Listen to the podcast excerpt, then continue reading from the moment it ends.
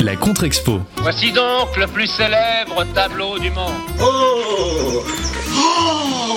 Oh, c'est magnifique. Oh, c'est magnifique. Oh, ça valait le détour. Un podcast de grande contrôle avec la compagnie Choc Nozoff. Oh là là. Regardez, c'est... Oh là là là là. Je t'envolais là, regardez ça. Oh, que c'est joli, c'est très joli. Oh Bonjour à toutes et à tous, bienvenue à Ground Control pour la troisième contre-expo consacrée aujourd'hui à l'âge d'or de la peinture anglaise de Reynolds à Turner au musée du Luxembourg. Et j'ai le plaisir d'avoir un invité pour cette troisième émission, euh, Pierre Lamalati. Bonjour. Euh, Pierre, vous êtes peintre, écrivain et critique. Oui, c'est exact. Donc, on va parcourir l'expo. La première salle, en fait, c'est une petite zone d'introduction, un petit, vestibule. Et donc, il y a en effet cet autoportrait de Reynolds. Et, à côté, il y a, une petite toile euh, qui représente Gainsborough. Et qui, euh, en fait, est, mise en parallèle parce que ces deux portraits nous montrent une rivalité. Et l'expo veut partir là-dessus. Alors je lis juste le, le, le cartel de présentation d'exposition, le début et la fin. Le long règne de Georges III, qui s'étend de 1760 à 1820, s'impose dans l'histoire de la Grande-Bretagne comme une période décisive de transformation de la société. Bon, je passe ainsi de suite. Et à la fin, au travers de chefs-d'œuvre de la tête britannique, cette exposition entend mettre à l'honneur un moment phare de la peinture anglaise, peu représenté dans les collections publiques françaises. Elle s'ouvre sur un face-à-face entre Reynolds et Gainsborough, qui inaugure cet âge d'or. Alors incontestablement, si vous voulez, ce qu'il faut mettre en avant, c'est la limitation chronologique. C'est-à-dire qu'en gros, euh, ils ont appelé ça de euh, Reynolds à Turner. Parce que évidemment, si vous appelez ça la peinture sous le règne de Georges III, personne va venir. Vous voyez, c'est-à-dire qu'en fait, si vous n'avez pas des grands noms sur une affiche, ça fait pas venir le public. Mais je crois que ce qu'il faut bien comprendre, c'est que l'exposition, c'est 1760-1820, le règne de Georges III. Donc d'emblée aussi, parce que ça va poser euh, question sur toute l'exposition, la tête britaine accepte de prêter des œuvres. Mais alors, est-ce que les meilleurs sont venus? Et le but de la contre-expo, c'est ça, c'est de vous montrer ce qui est pas venu. Quand on regarde l'autoportrait de Reynolds, celui-ci est très intéressant, de façon vénitienne en effet, mais le plus beau, c'est celui qui vient pas. Bon. Et ce que je ne sais pas, c'est les œuvres qu'ils ont demandées et celles qu'ils ont pu avoir. Alors dans cette salle aussi, peut-être qu'on aurait pu mettre, et, là je renvoie euh, à, à l'article de, de Bénédicte Bonnet-Saint-Georges dans, la tribune de l'art, euh, elle a fait un article assez critique, euh, enfin très favorable à la peinture anglaise, mais un peu critique sur l'expo, et elle disait notamment c'est dommage qu'on n'ait pas un portrait de Georges III. Ben parce que en fait, c'est une lacune de la tête euh, britaine, ils n'ont pas de portrait de Georges III. Ensuite, deuxième salle, c'est un long couloir. Et alors, de l'avis euh, unanime des critiques, c'est la plus belle salle de l'expo. Est-ce que Pierre, c'est le cas pour vous? Non. Non? Euh, parce que la plus belle salle de l'expo, je- j'en j'en parlais tout à l'heure, c'est une toute petite salle où il y a des aquarelles et que je trouve insuffisamment développée. Mais cette salle est intéressante parce qu'effectivement, il y, a, il y a ces grands portraits qui sont dans la nature et qui sont dans lesquels c'est de mieux en mieux jeté. hein. Surtout si on regarde l'arrière-plan et les feuillages, il y a des coups de pinceau euh, très agréables, très libres, qui sont de plus en plus élégants. hein. Voilà, alors c'est c'est une salle qui est consacrée au portrait. Petit bémol de, mon côté, c'est-à-dire que ce que je trouve bizarre, si vous voulez, c'est l'alternance des formats. L'i- L'idée, je, pense, hein, c'est qu'ils ont, conçu la scénographie euh, un peu comme une maison à l'anglaise. Vous avez un grand couloir, une galerie. Finalement, on rentre dans une maison. Le problème, c'est que c'est la première salle de l'expo, et surtout, il n'y a aucune distance pour voir ces grandes toiles. Et c'est tout le problème. C'est-à-dire qu'en fait, vous êtes collé aux toiles. Alors, c'est vrai, Pierre, quand vous dites ce qui est chouette, c'est que du coup, on est un peu forcé de voir ça de près. Et on voit là, en effet, qu'on a des peintres qui sont des virtuoses du pinceau. Mais le problème, c'est qu'au bout d'un moment, vous avez envie de les voir peut-être d'un peu loin. Et surtout, s'il y a un groupe devant vous, s'il y a quelqu'un devant vous, il n'y a aucun recul sur les œuvres. Et ça, je trouve, c'est fatal. Pourquoi ne pas avoir mis dans ce cas plutôt que des petits formats, vous voyez? Comme ça, on, les voit et après, dans les salles suivantes où on a plus d'espace, on met les portraits en pied pour pouvoir les voir de loin. Donc je trouve que la scénographie dès le début pose problème. Et puis alors, à cause de, ces rampes de spot qui sont placées au milieu. Mais regardez en fait, euh, quand euh, vous arrivez sur le tableau de Reynolds qui est au bout, vous avez un gros projo comme ça qui, qui vient, comme on dit euh, dans le langage technique euh, euh, de la lumière, qui vient cracher sur le tableau. Et c'est terrible parce que du coup, on perd plein de choses. Alors que bon, moi c'est un tableau que j'ai trouvé très beau. Je ce que vous en pensez, Pierre, de ce tableau-là. J'ai pas tellement de cet avis, non. Non. Je le trouve un peu, puis un peu, comment dire, un, un peu pinailleur, en fait. Ouais. Euh, oui, non, c'est pas celui que je trouve le plus beau. hein. Mais Reynolds est assez inégal. hein. Il, y a, il, y a des, il, y a des, il y a des Reynolds à sublissimes et il y en a qui sont assez ordinaires. Enfin, c'est un artiste qui a beaucoup produit. Hein. Alors Gainsborough donc euh, était présent dans la première salle, dans la deuxième petite salle. Donc là on, entre dans une salle un, peu exiguë euh, qui euh, présente quelques autres portraits. Et alors ce qui est bizarre c'est que finalement vous vous retrouvez là face à un grand tableau de Thomas Lawrence qui va être un peu le, grand portraitiste du tournant du siècle autour de 1800 et qui c'est vrai va va être le successeur, le digne héritier des Reynolds et, et Gainsborough dans dans cette peinture de portrait notamment. Ils ont appelé ça image d'une société prospère. Alors image d'une société prospère, c'est aussi euh, peut-être là un des éléments clés d'exposition qui cherche à montrer peut-être quelque chose de très social et pas uniquement quelque chose de pictural. Dans ce s'accrochage, je trouve qu'il y a un petit souci, vous voyez, parce qu'on a un petit toit à côté d'une grande. Il n'y a pas de grande cohérence dans, dans le choix des œuvres. Euh, déjà, vous avez des portraits en pied, des portraits en buste, mais il y a des belles choses. Alors cette salle numéro 2, qu'est-ce que vous en pensez, vous, euh, Pierre? Alors peut-être un mot là sur Laurence parce que c'est un, un, personnage assez amusant parce que il, il était un peu comme Velasquez, il était très proche de la famille royale, il vivait avec eux, il faisait leurs portraits, enfin il avait le même genre de, vie que Velasquez à l'époque de, Philippe II. Et à un moment donné, il vivait tellement près d'eux qu'il a visiblement tripoté les, princesses de Galles et ça s'est très mal passé. Et il a, eu 15 ans euh, dans lesquels il a été euh, mis à l'écart et puis ensuite, vers la fin de sa carrière, il est revenu dans la célébrité. Lawrence, c'est effectivement un élève de Reynolds, mais il est, il est intéressant mais assez proche de Reynolds. Il n'y a pas eu beaucoup d'évolution entre lui et Reynolds, je trouve. Par contre, il y a dans cette même salle un artiste que j'adore, qui est Romney. Alors Romney, il est, presque la génération d'après, et là, il atteint une élégance que je trouve vraiment sublissime. Là, c'est vraiment, la, pour moi, c'est la, grande manière, peut-être avec euh, certains tableaux de Reborn aussi. Hein. Mais il est assez peu représenté euh, dans cette exposition. Il y en a un autre plus loin, mais qui est pas intéressant. C'est une femme au chapeau, non? Oui, c'est ça. Ah, superbe tableau. Moi, je le trouve vraiment, c'est ouais. vraiment la, la, quintessence de, de, de, de, de cette peinture-là. Et souvent, dans, dans les musées, euh, ces peintures sont, sont vraiment d'une élégance, d'une un jeté dans le pinceau. Enfin, vraiment, c'est vraiment un sommet. Hein, ce ouais. Peint, je, ouais, je suis d'accord avec vous. Moi, je pense que Romney, c'est vraiment des plus beaux peintres de, de, oui. de, toute la peinture anglaise et même de cette époque. C'est cette femme au chapeau, euh, vous la trouverez tout de suite dans, dans, dans, le champ de regard parce qu'elle jaillit comme ça et, et c'est un, un, tableau qui mérite vraiment d'être vu. Ça, c'est vrai que c'est un des, des vrais chefs-d'œuvre qui a été présenté. C'est dommage qu'ils n'en aient pas mis d'autres. Ouais. Romney. Là, on en vient à la troisième salle. Alors, ils ont appelé ça image d'un entre-soi. Et en fait, dans, dans cette salle, on, on, va retrouver, si, si vous voulez, à la fois les portraits de famille et les portraits d'enfants. Et dans les deux cas, c'est vrai que ça a été un des, éléments types du, portrait anglais. Dans euh, le texte d'explication, ils nous disent une société de consommation plus individualiste. Alors chien aussi, ça, ça m'a un peu étonné. Euh, le terme société de consommation, il revient, je crois, deux ou trois fois dans les cartels de l'exposition. Or, bon, si on est euh, un peu strict, c'est un anachronisme énorme. Parce que la société de consommation, c'est après 45, c'est les années 70. Et là, je comprends pas pour ce qu'ils veulent dire par là. Euh, alors est-ce que c'est juste pour simplifier et pour être plus accessible à un grand public, pour faire une sorte de parallèle historique? Mais dans ce cas, il faudrait juste le préciser.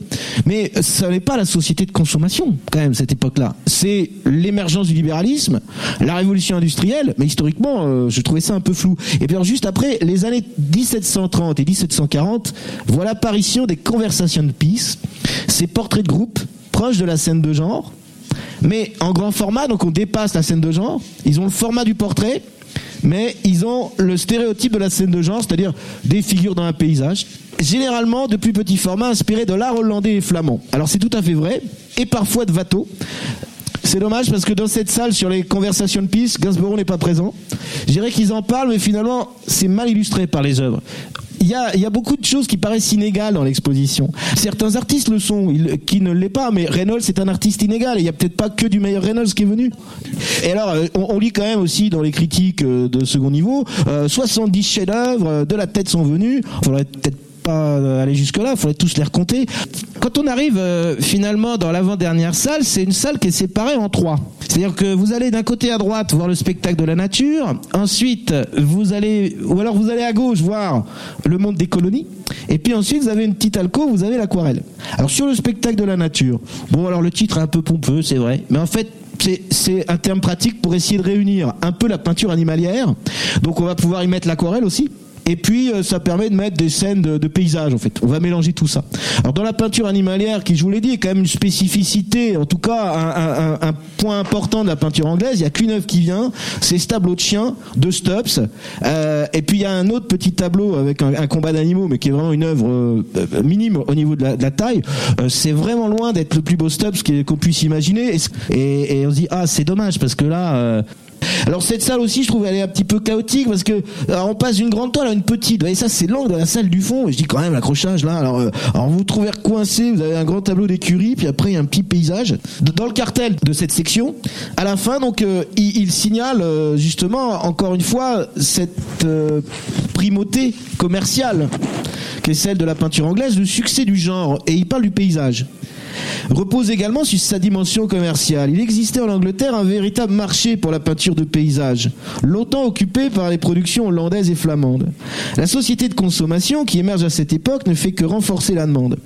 Elle trouve dans ses tableaux de plus petit format des œuvres à la hauteur de ses attentes, représentant avec naturalisme des sujets simples et conçus avant tout pour le plaisir des yeux. Donc, on a fait du paysage parce que ça se vend. Et puis juste en dessous, ça c'est le- le- l'extrait qui est dans le petit dépliant de petites dimensions, relativement peu coûteuses et représentant généralement des sujets faciles d'accès, les aquarelles s'adressent désormais à un marché de l'art bourgeois en plein essor. La liberté qui s'exprime dans ce médium semble bien correspondre aux aspirations nouvelles d'une société de marché. Et vous voyez que là, il creuse a priori cette idée, en effet, pays du libéralisme économique et du coup, émergence d'un marché. Et là, je veux juste rectifier une chose. hein. Je crois que c'est en effet vrai pour la peinture anglaise. Mais euh, ça n'est pas spécifique à la peinture anglaise. Et Diderot n'a de cesse de dire qu'en fait, euh, on fait beaucoup trop de business, comme on dirait aujourd'hui, déjà sur les œuvres d'art. Salon 67, Diderot- nous dit Voici comment raisonnent la plupart des hommes opulents qui occupent les grands artistes. La somme que je vais mettre en dessin de Boucher, en tableau de Vernet, de Casanova, de Lutherbourg, peintre alsacien qui finit sa carrière à Londres et qui finit l'exposition du Luxembourg par un tableau euh, d'histoire. Je jouirai toute ma vie, disent ces amateurs, de la vue d'un excellent morceau. L'artiste mourra et mes enfants, au moins, nous retirons de ce morceau 20 fois le prix de son premier achat. Et c'est très bien raisonné. Et les héritiers voient sans chagrin un pareil emploi de la richesse qu'ils convoitent. Ce que je veux juste signaler, c'est qu'en fait, l'émergence du marché de l'art, n'est pas spécifique à l'Angleterre. Elle existe aussi à l'époque de Diderot, de, à l'époque Louis XV plutôt, voire Louis XVI. Sauf que ça s'est peut-être traduit moins facilement par une liberté de pinceau. Et, et, et puisque on a une exposition sur la peinture anglaise, la question c'est, ben voilà, c'est quoi la peinture anglaise? Quelle est sa spécificité? Eh bien, il fallait peut-être creuser ça, mais dans ce cas, il fallait que l'exposition le dise un peu mieux. Et dans cette section sur la nature, je trouve ça dommage qu'il n'y ait pas un- une marine de Turner. Parce que la peinture maritime, elle est absente de l'exposition. Je trouve qu'honnêtement, le Turner qui est venu dans cette salle et le Constable, c'est vraiment, euh, c'est un peu ridicule, quoi. Enfin, c'est c'est pas c'est pas digne par rapport à leur collection. Et à côté, il y a la salle des aquarelles qui est en alcôve. Alors ça, euh, bah, Pierre, vous vouliez en dire un mot parce que ça vous a beaucoup plu. Je trouve ça très très beau. Alors le problème c'est qu'elle est toute petite et que les principaux aquarellistes sont représentés par très peu de choses, mais, mais je pense que c'est d'abord c'est très très intéressant et très beau. Et dans ces aquarelles, souvent il y a euh, un sens de l'observation de la, nature. Il y a une, façon d'explorer les formes qui est souvent très intéressante et qui produit quelques grands artistes qui sont peu connus mais qui à mon avis sont vraiment essentiels. Donc il y a d'abord Alexandre Cosins et donc lui c'est un type euh, très très très étonnant parce qu'il fait des tâches et il il fait des tâches et à partir de ces tâches il imagine des paysages et il a fait toute une théorie sur le tachisme qui donc se situe pas au XXe siècle mais donc en plein XVIIIe siècle. Donc c'est un type assez étonnant. Peut-être que le- les deux plus grands aquarelles et réalistes c'est Francis Town, je sais pas comment on prononce, excusez-moi, je suis nul en anglais, et, surtout John Sell Cotman.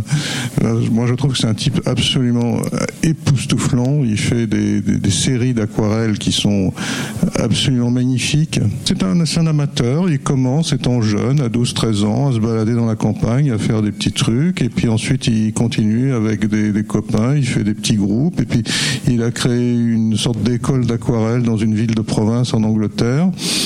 Et puis à un moment donné, il a euh, un poste euh, dans un collège important. Et puis finalement, il retombe dans l'oubli et à sa mort, euh, tout est revendu pour une bouchée de pain. Mais à mon avis, c'est un peintre majeur de, de, de, l'histoire. Avec Francis Stone, ils inventent un peu cette, cette idée de la, de la peinture plus claire que la plus, plus compréhensible que la nature. C'est ce qu'on retrouve par exemple dans la BD avec la, théorie de la ligne claire, voyez. Oui, alors donc c'est vrai que finalement l'aquarelle elle est un petit peu reléguée dans une petite salle euh, et on peut se demander si un musée comme celui du Luxembourg qui a pas un grand espace aurait pas dû justement faire une salle beaucoup plus ambitieuse d'aquarelle, faire quelque chose, vous voyez, dans une sorte de longueur, un couloir, un petit circuit. Alors l'exposition se finit finalement avec bon une salle sur laquelle je vais passer. Ils évoquent euh, le, euh, la période coloniale par le biais de quelques peintures. c'est intéressant historiquement, mais alors du coup on voit bien qu'ils savaient pas où le mettre. Alors peut-être qu'il aurait fallu le mettre au début dans une salle d'introduction historique. Alors c'est pas des toiles très intéressantes au niveau plastique faut être honnête, mais historiquement, c'est c'est intéressant. Et, la conclusion de l'exposition, c'est une salle sur la peinture d'histoire. Euh, donc ça, ça commence par, voyez, des, des, des aquarelles de, de, de Blake.